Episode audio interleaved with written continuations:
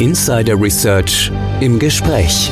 Der Podcast mit den Insidern der digitalen Transformation. Ihr Podcast News Anchor und Moderator ist Tech Analyst Oliver Schoncheck.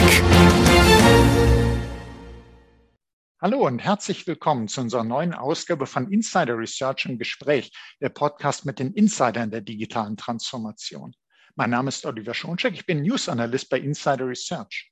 In diesem Podcast geht es um die Bedeutung der digitalen Infrastruktur für das neue Arbeiten oder man kann auch sagen um die Wichtigkeit einer digitalen Firmenzentrale in Zeiten von Hybrid Work. Viele von uns kennen es aus eigener Anschauung. Auch nach der Corona-Pandemie werden sehr viel mehr Beschäftigte im Homeoffice arbeiten als zuvor. Nach Bitkom-Berechnungen wird mehr als jeder Dritte den Arbeitsort ganz oder teilweise flexibel wählen oder flexibel wählen wollen. Denn es gibt auch Unternehmen, die die Beschäftigten ganz zurück in das klassische Büro geholt haben. Dabei sehen die Beschäftigten aber viele Vorteile in der Hybrid Work als Mischform aus Büro, Homeoffice und mobilen Arbeiten. Und wir fragen uns, warum sollten denn Unternehmen diese Wünsche der Beschäftigten nach flexibler Arbeit ernst nehmen? Warum sollten sie also eine digitale Firmenzentrale ins Auge fassen und was braucht es dazu? Darüber sprechen wir nun mit Oliver Blüher. Er ist Zentraleuropa-Chef von Slack. Hallo Oliver. Hallo Oliver, ich grüße dich. Hallo. Es äh, ist schön, dich wieder im Podcast zu haben. Und ich habe jetzt eben gerade im Intro eine Bitkom-Studie zitiert und ich habe gesehen, es gibt ja eine ganz aktuelle Umfrage auch von euch im Slack Tech Worker Survey sagen demnach 60 Prozent der Tech-Angestellten etwas, was ich ganz, ganz spannend finde. Und zwar sagen 60 Prozent, dass die Unzufriedenheit mit der digitalen Infrastruktur des Arbeitgebers ein Grund für den Jobwechsel sein kann. Und das finde ich persönlich äh, schon ziemlich aussagekräftige Zahl. Hat dich denn dieses Ergebnis überrascht?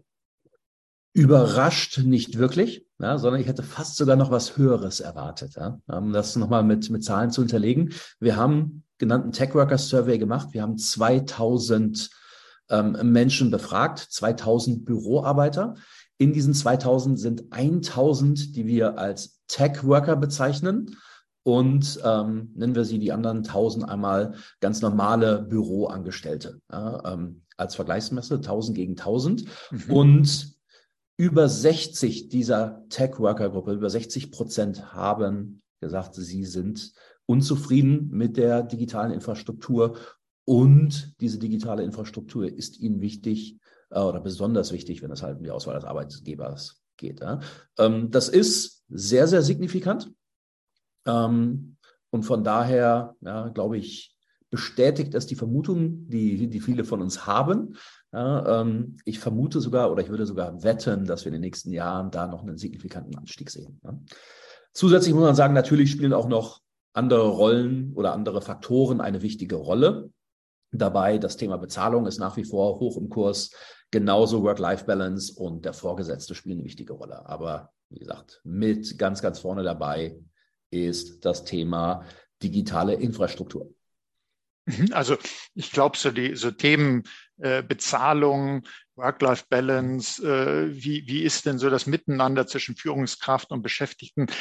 Das, da, da haben wir so ein Gespür, dass das eine Bedeutung hat. Aber so digitale Infrastruktur, wenn man darüber nachdenkt, ja, äh, dann wird einem klar, dass das äh, so eine hohe Bedeutung hat. Aber dass man wirklich sagt, Mensch, wenn mir das der Arbeitgeber nicht zur Verfügung stellen kann, könnte das ein Grund für einen Jobwechsel sein. Sprich also, wenn ich ein anderes Unternehmen finde, das vielleicht bei Bezahlung so auch so ist, aber hat dafür eine äh, tolle digitale Infrastruktur, dann denke ich beim Wechsel nach. Das ist also schon ein guter Grund, sich damit hier näher zu beschäftigen, finde ich.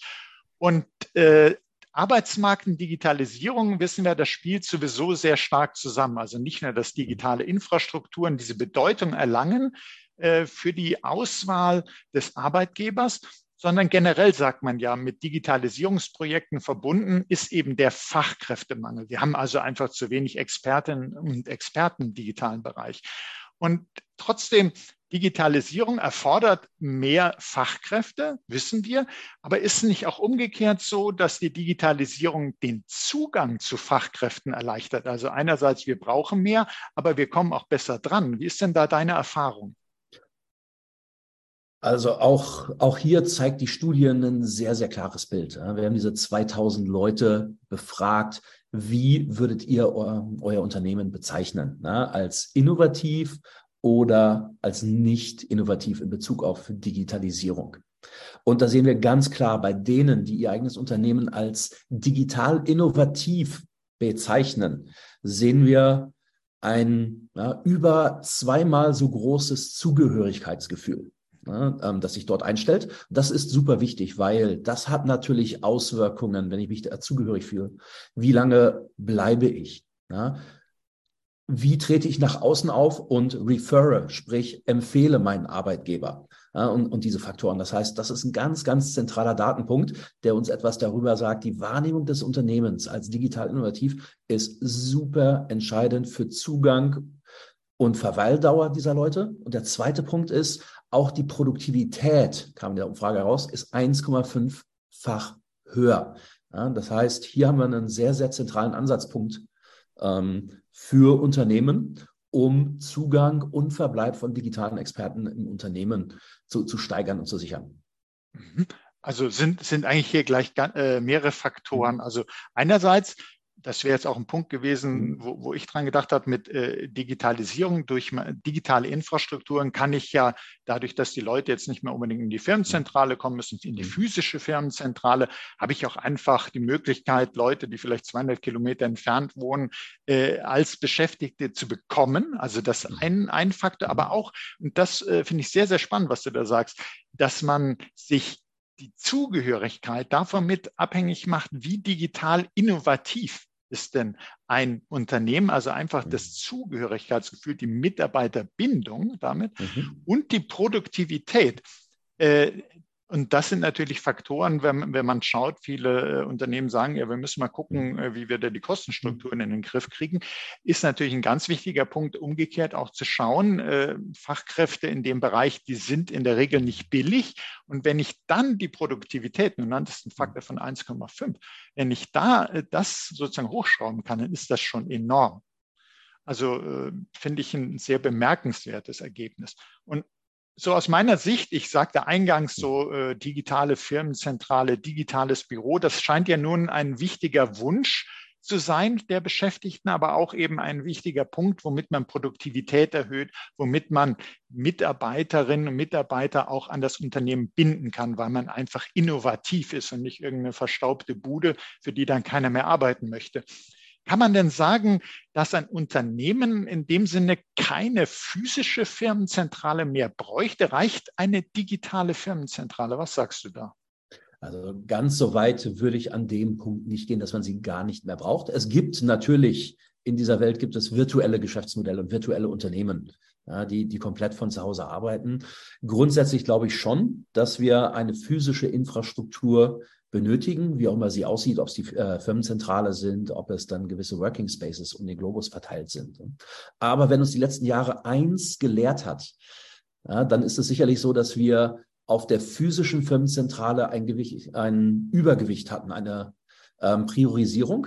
Denn in der Pandemie ist uns ja die Firmenzentrale praktisch weggenommen worden. Ja, das Gebäude, wo wir morgens eingecheckt haben, mit unserer Karte durchgegangen sind, unseren Arbeitsplatz haben, da haben wir uns hingesetzt. Es wurde uns ja genommen. Ja, wir saßen auf einmal von heute auf morgen im Homeoffice und es hat funktioniert. Ja, jetzt muss man sich das mal andersrum überlegen. Wie wäre es, ja, wenn wir weiterhin in diese Firmenzentrale hätte reingehen können und man hätte uns die gesamte IT-Infrastruktur ja, von E-Mail über die verschiedensten Systeme bis äh, inklusive Slack und allen anderen Dingen weggenommen. Und wir hätten nach wie vor in Meetings sitzen können, na, wir hätten nach wie vor Kaffee trinken können und uns an der Kaffeemaschine unterhalten. Ähm, wir hätten nach wie vor All-Hands-Meetings machen können, diese Dinge. Wie wäre das ohne die digitale Infrastruktur gewesen? Ich glaube, da wäre das Desaster vorprogrammiert gewesen. Ja? Nichts würde funktionieren, wie es, wie es tut, wenn wir ohne die digitale Infrastruktur in der physischen sitzen. Die physische hat den Vorteil, wir sehen sie halt. ja, mit unseren Augen, mit unseren Sinnen tagtäglich. Ja, eine digitale Infrastruktur ist schwerer wahrzunehmen. Und da haben uns die letzten zwei Jahre ja, oder jetzt fast drei sehr, sehr viel gelehrt ja, und die Augen geöffnet. Und das spiegelt sich auch wiederum in unserer besagten Studie wieder, wo die Hälfte der Befragten rund sagt, ja, mein Arbeitgeber sollte stärker sein Augenmerk auf die digitale Infrastruktur, die digitale Firmenzentrale richten. Ja, ähm, und nur ein Viertel sagt, ähm, wir müssen unsere physische Firmenzentrale ähm, stärker in den Vordergrund rücken und besser ausstatten. Also das finde ich einen sehr, sehr spannenden Gedanken, äh, so ein Gedankenexperiment, was du ja da gerade mit uns mhm. gemacht hast. Also einerseits, wir haben gesehen, und das hat die Corona-Pandemie, wer es vorher nicht geglaubt hat, spätestens dann bewiesen, es geht mit einer digitalen Firmenzentrale, mit einem digitalen Büro. Das funktioniert viel, viel besser, als viele Unternehmen äh, vorher dachten. Produktivität ist sogar noch gewachsen. Äh, aber das Umgekehrte, wenn man sagt, okay, äh, physische Firmenzentrale, digitale Firmenzentrale, jetzt nehmen wir doch mal das Digitale weg, dann, da hast du gesagt, ja, klar, man kann sich treffen, äh, Kaffeemaschine, alles da, aber was fehlt denn da? Also man sieht also ganz klar, dass wirklich das Digitale eine Bedeutung hat, die man gar nicht überschätzen kann. Also man, die Digitale kann hat es bewiesen, dass sie das andere in vielen Bereichen ersetzen kann. Aber das Umgekehrte, das geht natürlich nicht. Ich meine, wie will man denn zusammenarbeiten? Man kann miteinander im Meetingraum dann sitzen, ohne digitale Infrastruktur, aber äh, dann dreht man sich langsam nur noch um sich selbst, äh, spätestens wenn, wenn andere mit dazukommen. Und welche Projekte haben nicht irgendwie noch äh, weitere Unternehmen dabei und äh, Zulieferer, äh, sollen die dann sozusagen alle zu Besuch kommen? Und also es geht einfach nicht mehr ohne digitale Infrastruktur. Und trotzdem, ich habe es kurz erwähnt in meinem Intro, es gibt ja noch Unternehmen, die besonders dieser klassischen Vorstellung von Arbeit im Büro anhängen. Wir alle sind ja so ein bisschen, ich nenne es mal Gewohnheitstiere. Und das ja gesagt, wir, wir, wir kennen das so äh, mit Firmengebäude, mhm. äh, Tischstuhl, Bank, alles da. Aber muss das denn so sein und muss man es denn so überbetonen? Ich habe gelesen, dass die äh, Unternehmen, die jetzt gesagt haben, kommt zurück ins Büro und das sehr unflexibel gestalten, dass sich das negativ auf die Erfahrung der Mitarbeiterinnen und Mitarbeiter ausgewirkt hat. Kannst du uns dazu was berichten, was es bedeutet, wenn man sozusagen sagt, jetzt zurück ins Büro und hier Flexibilität, nein, danke? Hm, absolut. Also vorangehen müssen wir, glaube ich, einmal klarstellen, es gibt sicherlich ähm, Arbeitsbereiche. Ja, ich denke da an, an eine Produktion, die halt hintereinander gestaffelt ist. Ähm, da, da muss man es halt strikt organisieren ja, in diesem System. Wir reden hier natürlich als Grundvoraussetzung über Bereiche, wo man flexibel sein kann. Ne? Und gerade in dem Bereich nennen wir immer die, die Tech-Worker, die Knowledge-Worker und, und ähnliche. Ähm, das sind, wie, wie du vorhin schon mal gesagt hast, das sind rare Mitarbeiter, schwer zu finden, schwer zu gewinnen. Sie sind, äh, ich glaube, im, im Kostenvergleich auch relativ teure Ressourcen. Und wenn ich die dann in so einen engen Rahmen reinsperre, dann ähm, kann das natürlich gefährlich sein.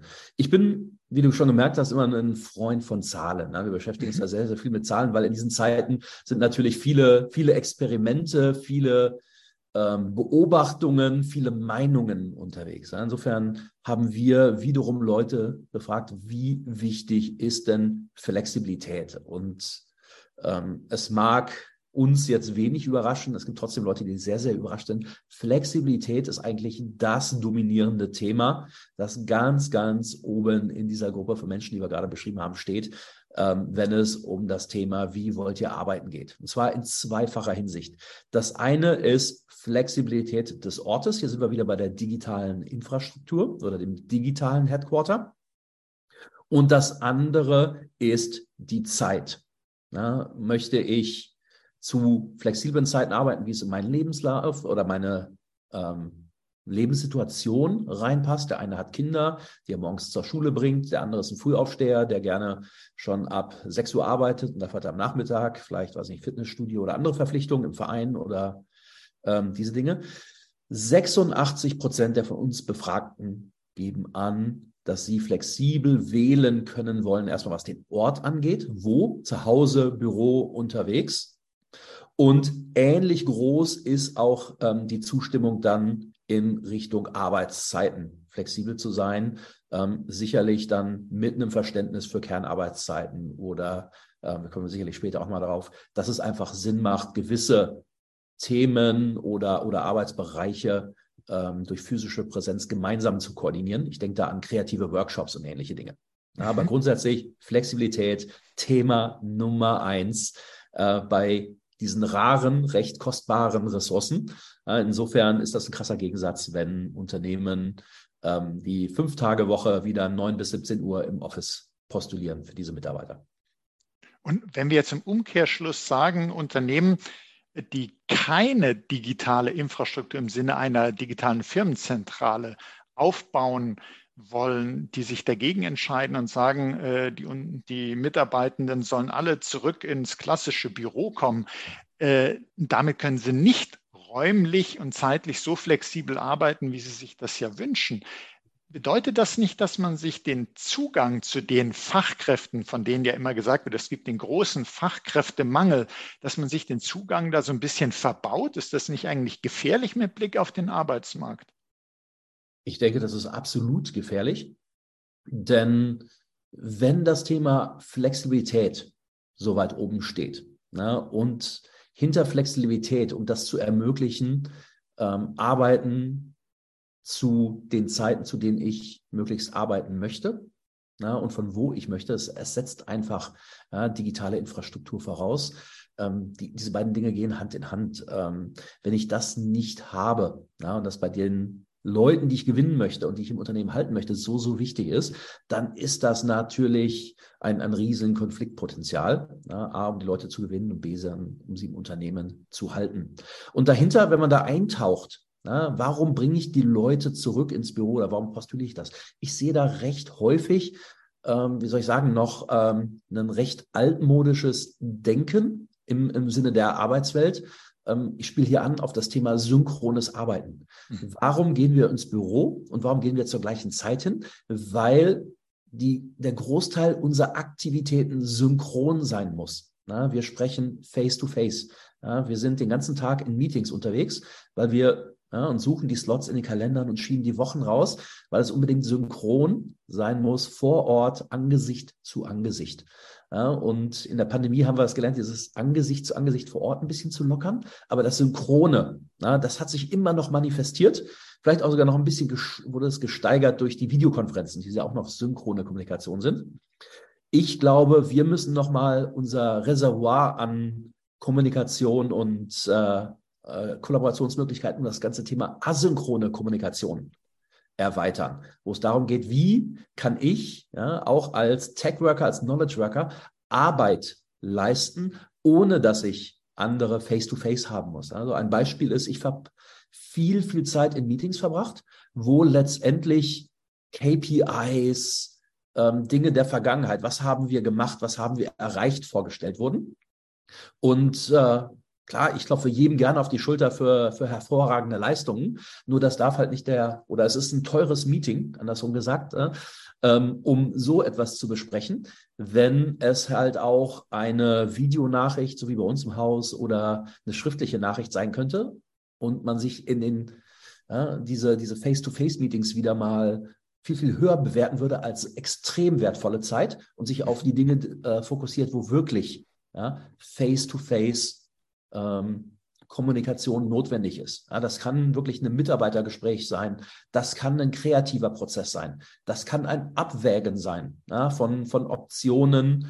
Ja, das kann auch Diskussion sein von Vor- und Nachteilen, anderen Dingen. Ne? Darum, da ist es wichtig. Und ich glaube, da müssen wir halt unser, wie ich sagte, Reservoir an Möglichkeiten deutlich erweitern und lernen, die Dinge zielgerichtet einzusetzen. Ne? Und wenn man, wenn man das erkannt hat, ich glaube, dann fällt es einem auch leichter, Stück weit von dieser alten Arbeitswelt. Wir können nur produktiv sein, wenn wir halt im Office sind und von morgens bis abends am besten in Viertelstunden oder in 30 Minuten Takt in Meetings uns Angesicht zu Angesicht gegenüber sitzen. Wenn das Unternehmen jetzt hören und, und erkennen und sagen, mhm. ja Mensch, stimmt. Also äh, mehr Flexibilität und Mobilität, das ist eigentlich möglich. Es ist gar nicht erforderlich, dass man äh, am, am, gleichen Ort immer äh, zusammensitzt. Es macht zu bestimmten Dingen Sinn, aber das ist mhm kostbare Zeit äh, und äh, sind Aufwände, wenn alle jetzt da zusammenkommen an einen Ort. Und das sollte man nur für bestimmte Themen und nicht jetzt äh, für Meetings, wo man dann letztlich die Zeit verliert.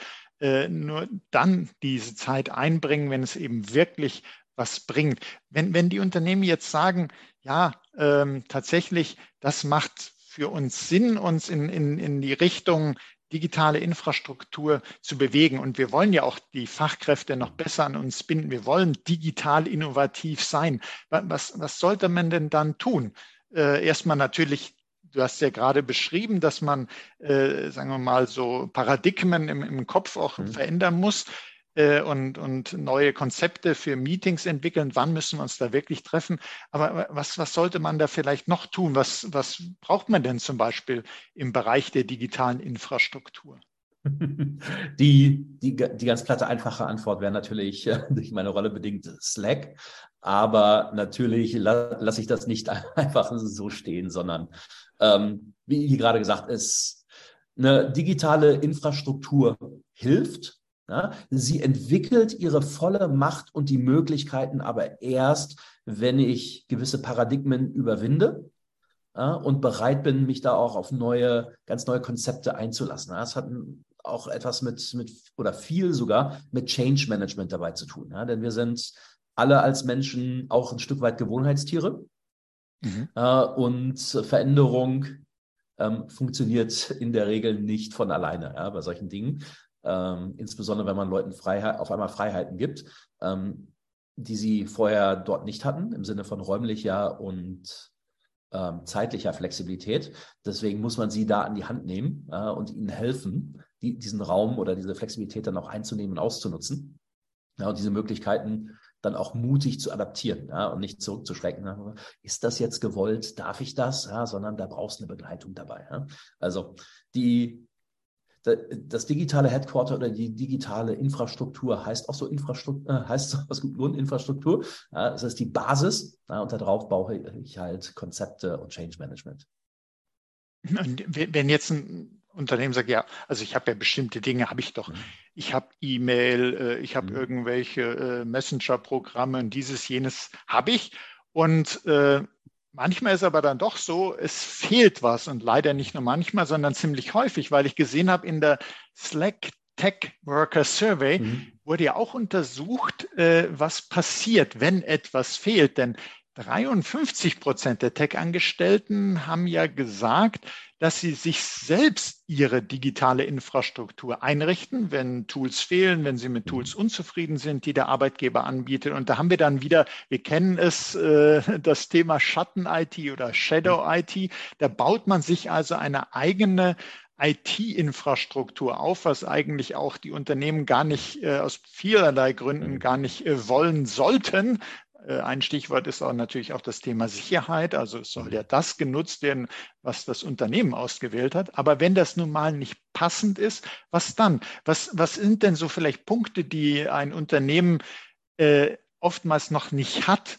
Oder äh, was sollte denn nicht fehlen, damit es eben nicht passiert, dass die Tech-Angestellten sagen, nee, nee, Moment, ich suche mir jetzt meine eigenen Tools zusammen, weil das fehlt mir. Wo, wo sind denn da oftmals Lücken?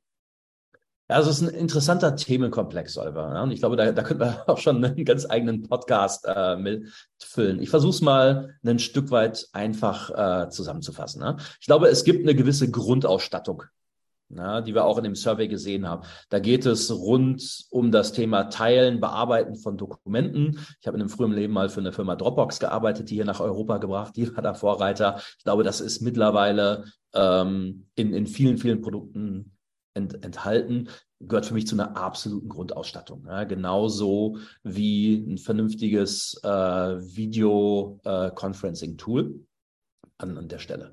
Wo es dann so ein bisschen trickier wird, ist ähm, bei den Themen, die ich vorhin angesprochen habe, wo es um Flexibilität geht. Ja, zum einen sind halt viele, viele der Systeme nach innen gerichtet. Ja, wenn gerade aus einer Sicherheitsdenke heraus sage ich, ich begrenze das alles auf meine, ähm, auf meine eigene Firma, auf meine Firmengrenze und nicht darüber hinaus.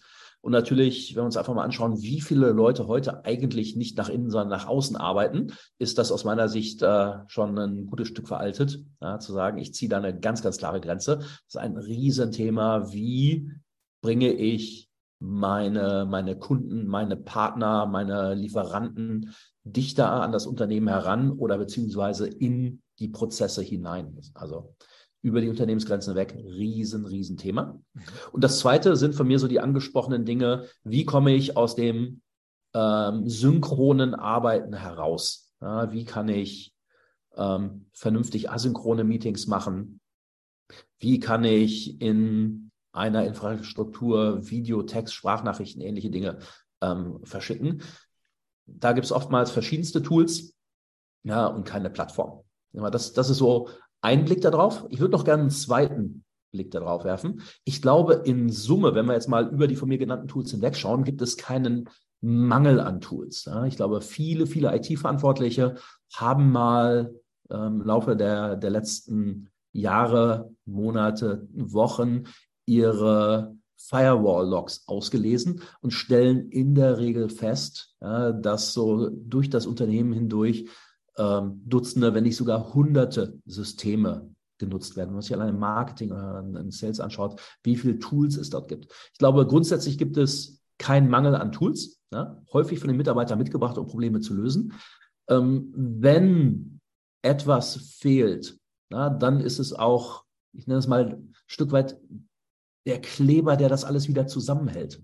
Ja, weil viele unverbundene Tools die Mitarbeiter dann mitbringen, ja, und sie machen es ja nicht aus bösen Willen, sondern weil sie einfach irgendwo ein, ein Gap haben, das sie versuchen zu füllen, um besser zu arbeiten, schneller, effizienter.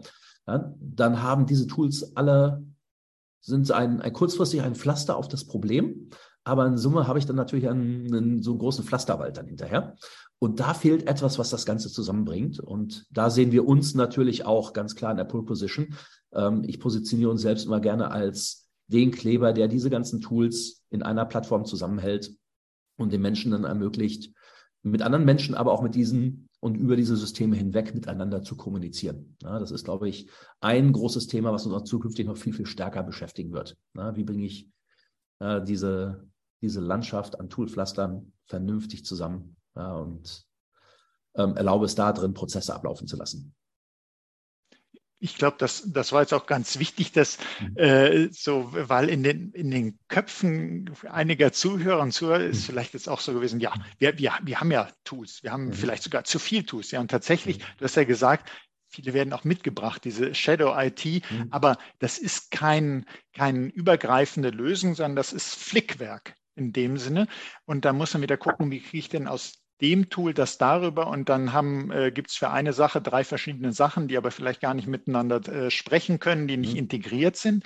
Und dann eben die Frage, es geht ja auch nicht nur um das eigene Unternehmen, sondern man muss ja auch mhm. gucken, wie kann ich denn diejenigen, mit denen ich zusammenarbeite in Projekten auch einbinden? Und auch ein ganz wichtiger Punkt, den, den du ja auch gerade nochmal mhm. gebracht hast, das Thema mit der Synchronität. Also äh, Lösungen, die eben über das, was viele haben, wie jetzt äh, Dokumentenaustausch, gemeinsam arbeiten an Dokumenten, Videokonferenzen, was da drüber hinausgeht. Und ich habe gesehen, Slack äh, bringt ja immer wieder neue spannende Funktionen und entwickelt das digitale Büro, die digitale Firmenzentrale immer weiter. Und da sind mir zwei Sachen aufgefallen, wo ich sehr dankbar wäre, wenn du mhm. mir das noch ein bisschen erklären könntest, was die können. Und zwar einmal Slack Huddles und Slack Canvas. Na klar, gerne. Also, ähm, Slack ist eine Plattform, ja, viele der, der Hörer kennen sie vermutlich, wo man sehr, sehr viele Dinge drin tun kann. Die machen das Leben einfacher, in den Channeln kommunizieren etc. Wir denken natürlich, oder unser Anspruch ist, ähm, vorauszudenken ja, und dort drin ähm, Features oder Tools zu entwickeln, die wieder ganz, ganz neue Möglichkeiten ähm, unseren Anwendern bieten. Huddles ist eine spontan Call-Aktion. Und warum sage ich spontan, weil spontan ist das Gegenteil von scheduled. Ja, wir kennen alle äh, den typischen Prozess, um eine Videokonferenz aufzusetzen. Da gehe ich in den Kalender rein ne, markiere einen Slot und dann tippe ich viele, viele Leute ein. Ne, und dann sehe ich, oh, alle können nicht und dann schieben wir rum und dann finden wir irgendwann einen Slot und so. Das ist scheduled. Scheduled ist für mich ineffizient, weil na, wir suchen den kleinsten gemeinsamen Nenner und der ist immer fern weg. Und bei dringenden Themen vergeht kostbare Zeit. Ja, und ja, aus meiner Sicht ist es, ich nenne es ruhig mal so, ein Desaster, wenn man halt immer drei oder vier Wochen warten muss, um eine Entscheidung zu treffen, weil die Kalender einfach voll sind ja, und da der nächste verfügbare Slot ist. So. Huddles dagegen ist, Oliver, wenn wir beide jetzt in Slack miteinander kommunizieren, ja, mhm. zu einem Thema und wir kommen jetzt aus welchen Gründen auch immer nicht auf einen Nenner, ja, in der schriftlichen Konversation, dann kann ich dich mit einem Klick anhaddeln. Das heißt, mit einem Klick wird dann quasi eine Audioleitung zwischen uns aufgemacht und wir können spontan, ja, weil wir gerade ja sowieso am Slacken waren, ähm, uns von schriftlicher Kommunikation auf verbale Kommunikation ähm, verlagern. Mhm. Das ganze muss, ich, muss ich sofort sagen, finde ich super, wenn ich das so zwischenrein sagen darf, weil, weil doch gerade, wenn man bei E-Mails denkt, äh, sehr oft irgendwie so Missverständnisse auch auftreten können. Man weiß gar nicht, wie man das, oder es ist so aufwendig, das alles zu schreiben und dann mal schnell also das finde ich schon mal sehr gut. Oh, äh, wollte ich nur mal gerade gesagt haben. ja, genau. Du, du hast es schon erkannt. Ja? Also es ersetzt dann ganz, ganz schnell halt so komplexere Runden. Ja? Und ich hatte vorhin gesagt, wir müssen unser Portfolio an Kommunikationsvarianten oder äh, Möglichkeiten, die wir haben, erweitern. Das ist für mich so ein so ein Element der spontanen Call. Und das haben wir jetzt natürlich dann auch ähm, ausgeweitet ähm, rund um das Thema Videoconferencing. Das heißt, wir können uns dabei auch kurz in die Augen schauen na, und gegebenenfalls dann äh, unseren Screen sharen oder ähnliches, ja, wenn es ein bisschen komplexer wird, wir auf Daten oder Systeme gemeinsam gucken, na, weil wir bringen ja die beiden Welten in Slack zusammen, Daten und menschliche Kommunikation. So, das, das ist das eine Thema. Ne? Das andere Thema ist ähm, Canvas, was du angesprochen hast. Mhm. Canvas, ich weiß nicht, viele kennen eventuell das Produkt Quip aus unserem Mutterkonzern Salesforce. Ja, wer es kennt, wird Canvas sehr, sehr schnell ähm, verstehen und, und weiter lieben. Für die, die es noch nicht kennen, muss man sich vorstellen, Canvas ist, wie der Name schon sagt, eine weiße Leinwand. Ja, die kann ich in Slack in jeden Channel reinhängen und dort drin viele Dinge verknüpfen. Ich glaube, am einfachsten zu erklären ist, wenn ich es einfach mal ähm, anfassbar mache. Viele Leute bekommen, wenn sie in ihrem Job einsteigen, irgendwo eine Liste am Anfang übergeben. Ja, sie bekommen vermutlich so ihren, ihren Rechner und dann eine Liste, eine Checkliste an Dingen, was sie tun müssen. So, diese Liste, na, im ersten Schritt verlagere ich in Canvas und in meine erste Nachricht in Slack. So. Der Vorteil von Canvas ist, ich kann von da in die ganzen Systeme verlinken und gewisse Prozesse ähm, dort automatisieren. Zum Beispiel, wenn ich jetzt ein Telefon auswählen muss, dann kann ich das aus dem Canvas heraus machen, weil es ist dann mit unserem internen Beschaffungsportal verknüpft. Ja, und da sind dann die Varianten, das Android oder das, äh, das iPhone schon hinterlegt na, mit, mit den Standards und dann wähle ich da einfach nur im Canvas direkt aus und schon wird der Workflow losgetriggert. Und das kann ich mit allen möglichen Varianten machen. Ja, ob es jetzt der Batch ist, ob es ähm, der Beitritt zu anderen Channels ist, ob es gewisse Automatisierungen sind, die dann in den Kalender reinlaufen müssen. Ja, es ist im Prinzip eine weiße Oberfläche, wo ich alle möglichen Elemente und Dinge zusammenbringen kann, die mir das Leben super einfacher machen und das Ganze noch kontextorientiert. Das klingt super praktisch und äh, das schon. Ich liebe äh, es, wenn ich so einfach mal reinrufen darf. ja. Absolut. Also wir werden ja äh, hier zu diesem Podcast, das schon mal gesagt, auch Show Notes äh, veröffentlichen wieder. Und äh, da findet man dann auch einiges dazu, dass man sich auch das mal angucken kann und äh, finde ich sehr, sehr spannend. Und überhaupt, du, du hast uns von äh, neuen äh, Studien äh, erzählt, neue Erfahrungen, die es äh, rund um Hybrid Work, um äh, das digitale Büro, um die digitale Firmenzentrale geht. Du hast uns von neuen Funktionen und Möglichkeiten berichtet. Und da tut sich ja wirklich sehr, sehr viel. Und ich habe gesehen, es gibt ja dieses Future Forum, wo regelmäßig spannende Insights veröffentlicht werden. Für den, der es noch nicht kennt, was genau ist denn dieses Future Forum? Das Future Forum ist etwas, das wir sehr, sehr früh ähm, zu Beginn der Pandemie ins Leben gerufen haben, ja, weil uns war sofort bewusst, dass das eine tektonische Verschiebung der Arbeitswelten bedeutet, was dort passiert. Und am besten ähm, begegnet man dem, ja, indem man es fundamental untersucht. Und wir haben uns da mit einigen Partnern zusammengetan. Darunter sind die Boston Consulting Group, BCG, Miller Knoll oder MLT. Ähm, es sind Kollegen, die sich im Team mit diesen Veränderungen der Arbeitswelt auseinandersetzen. Ähm, zum großen Teil datengetrieben, aber natürlich auch Fallstudien, ähm, Showcases, Experimente etc. anschauen und Roundtable und ähnliche Dinge ins Leben rufen. Also ein Programm, fakten- und datenbasiert, aber auf Exchange na, der Leute, die dort mitgestalten wollen, ausgerichtet. Ähm, ich glaube, das bekannteste Outcome oder Deliverable dieser, dieser Gruppe ist quartalsweise unser Pulse-Survey, wo rund 10.000 Leute in wesentlichen Industrienationen, darunter ist auch Deutschland, ähm, befragt werden äh, und vierteljährlich getrackt wird, wie verändern sich gewisse Dinge.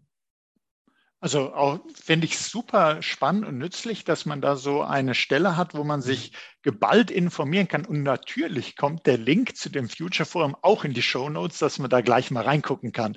Jetzt hätte ich am Schluss noch eine äh, Bitte an dich. Und zwar, wenn man jetzt überlegt, wir haben äh, über die Bedeutung gesprochen der digitalen Infrastruktur, die digitale Firmenzentrale, die neuen Formen des Arbeitens. Und wir haben aber auch erwähnt, ja, es gibt schon noch Gründe für physische Meetings. Und äh, es ist jetzt nicht so, dass die Gebäude alle abgeschafft werden müssen, mhm. aber äh, man muss den Stellenwert, man muss wissen, was braucht man wirklich, wofür und wann ist was angezeigt. Vielleicht dein Tipp so am, am Schluss, wann sollte man denn das nochmal so, du hast zwischendurch ein, paar Sachen dazu erwähnt, aber vielleicht nochmal so zum Mitnehmen, wann sollte man denn noch physische Meetings durchführen und wann sollte man es denn lieber sein lassen?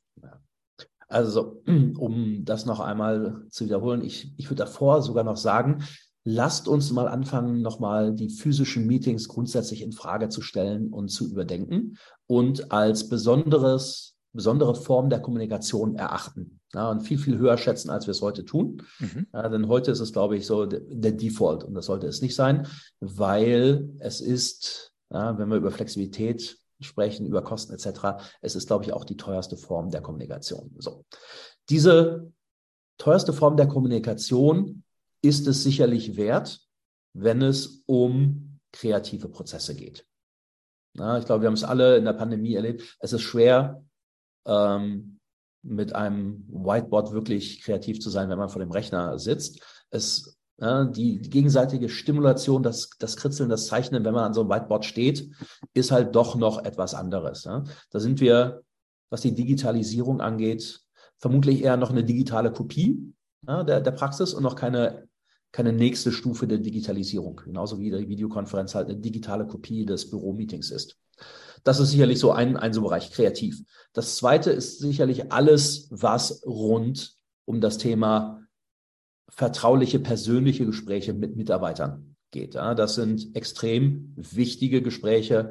Da sollte man sich, wenn möglich, äh, auch die die Zeit nehmen und dem gegenüber die Wertschätzung gegenüberbringen, dass man sich da physisch gegenübersetzt, wenn es halt möglich ist. Ja, wenn es um Feedback geht, wenn es ein neuer Mitarbeiter ist, der sich äh, einfinden muss, rechtfinden muss, ähm, an all diesen Situationen. Das sind, glaube ich, so die, die zwei Fälle top of mind, die mhm. Man jedem mitgeben kann. Dort macht ein Meeting absolut Sinn, wenn, wenn es irgend geht. Ähm, bei vielen weiteren würde ich die Frage stellen, so wie wir es heute machen, macht es Sinn? Ist es das wert? Oder können wir es werthaltiger machen, wenn wir es unbedingt physisch beibehalten wollen? Ja, und weißt du, was ich so schön finde? Äh, man, man, sagt doch manchmal so, ja, die Digitalisierung, das macht das alles so, äh, ich will es mal nicht entmenschlicht nennen, mhm. aber es ist einfach steril und man, man ist doch gar nicht so äh, zusammen und es ist doch mhm. schön, der menschliche Faktor kommt zu kurz. Und was ich jetzt gerade mhm. gemerkt habe, ist, äh, was du uns beschrieben hast, Ganz im Gegenteil. Es wird einfach dem tatsächlichen menschlichen Kontakt, dem persönlichen Treffen ein noch höherer Wert dann zugemessen. Man mhm. sitzt nicht äh, schon wieder im äh, 15. Meeting des Tages zusammen und sagt, oh, schon äh, das, mhm. sondern man, man äh, freut sich dann auch darauf und nutzt das auch und kann zusammen kreativ sein. Äh, wenn man denn sozusagen diese wertvolle Zeit gemeinsam nutzt. Also geht es gar nicht darum, dass die Menschen gar nicht mehr zusammenkommen, sondern sie bekommen zusätzliche Möglichkeiten, sich auszutauschen. Und äh, dann, wenn man sich mal aufmacht, den äh, Weg irgendwo äh, an einen gemeinsamen Ort hin äh, ja, leistet und den Aufwand vollbringt, dann eben für etwas, wo es wirklich Sinn macht. Und dann ist es eigentlich doch viel schöner, als wenn man sagt, ja, man trifft sich und keiner hat mehr Lust dazu, weil es ja. ohne jeden Sinn und Zweck zu sein scheint. Deshalb ganz herzlichen Dank, Oliver, dass du uns da äh, diese Einsichten vermittelt hast. Wann macht es denn Sinn, sich physisch zu treffen? Äh, wann ist es denn äh, digital eigentlich auch besser, also nicht nur günstiger, sondern auch wirklich besser. Wir haben gehört, dass es produktiver sein kann, das Arbeiten. Und wir haben erfahren, dass die Beschäftigten, und zwar auch gerade in Bereichen, wo Fachkräftemangel herrscht, sich das absolut wünschen, dass sie flexibel arbeiten wollen, zeitlich und räumlich, dass sie auf digitale Infrastrukturen achten. Und wer also Bewerberinnen und Bewerber haben möchte, gerade in diesem Tech-Umfeld, sollte unbedingt darauf achten, da nicht mit rigorosen äh, Regeln äh, den Weg zu versperren und zu sagen, ihr müsst jeden Tag um 8 Uhr im Büro sein. Wofür ist dann nachher nicht so ganz klar, weil das wäre auch anders gegangen. Und das macht eben Unzufrieden, Unproduktivität und das muss nun wirklich nicht sein. Also herzlichen Dank, Oliver, dafür, dass du uns da auf diese Reise mitgenommen hast.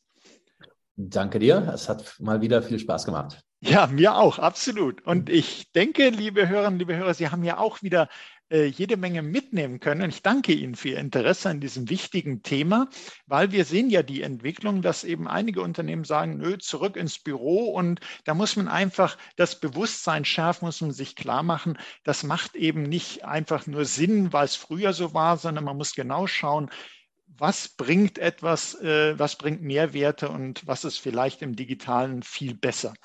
Ja, und auch dieser äh, Podcast, der ist auch digital zu konsumieren, überall flexibel, räumlich, zeitlich unabhängig.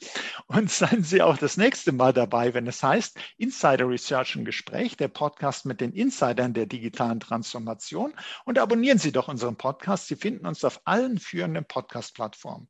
Das war Oliver Schoncheck von Insider Research im Gespräch mit Oliver Blüher von Slack. Ja, herzlichen Dank, Oliver.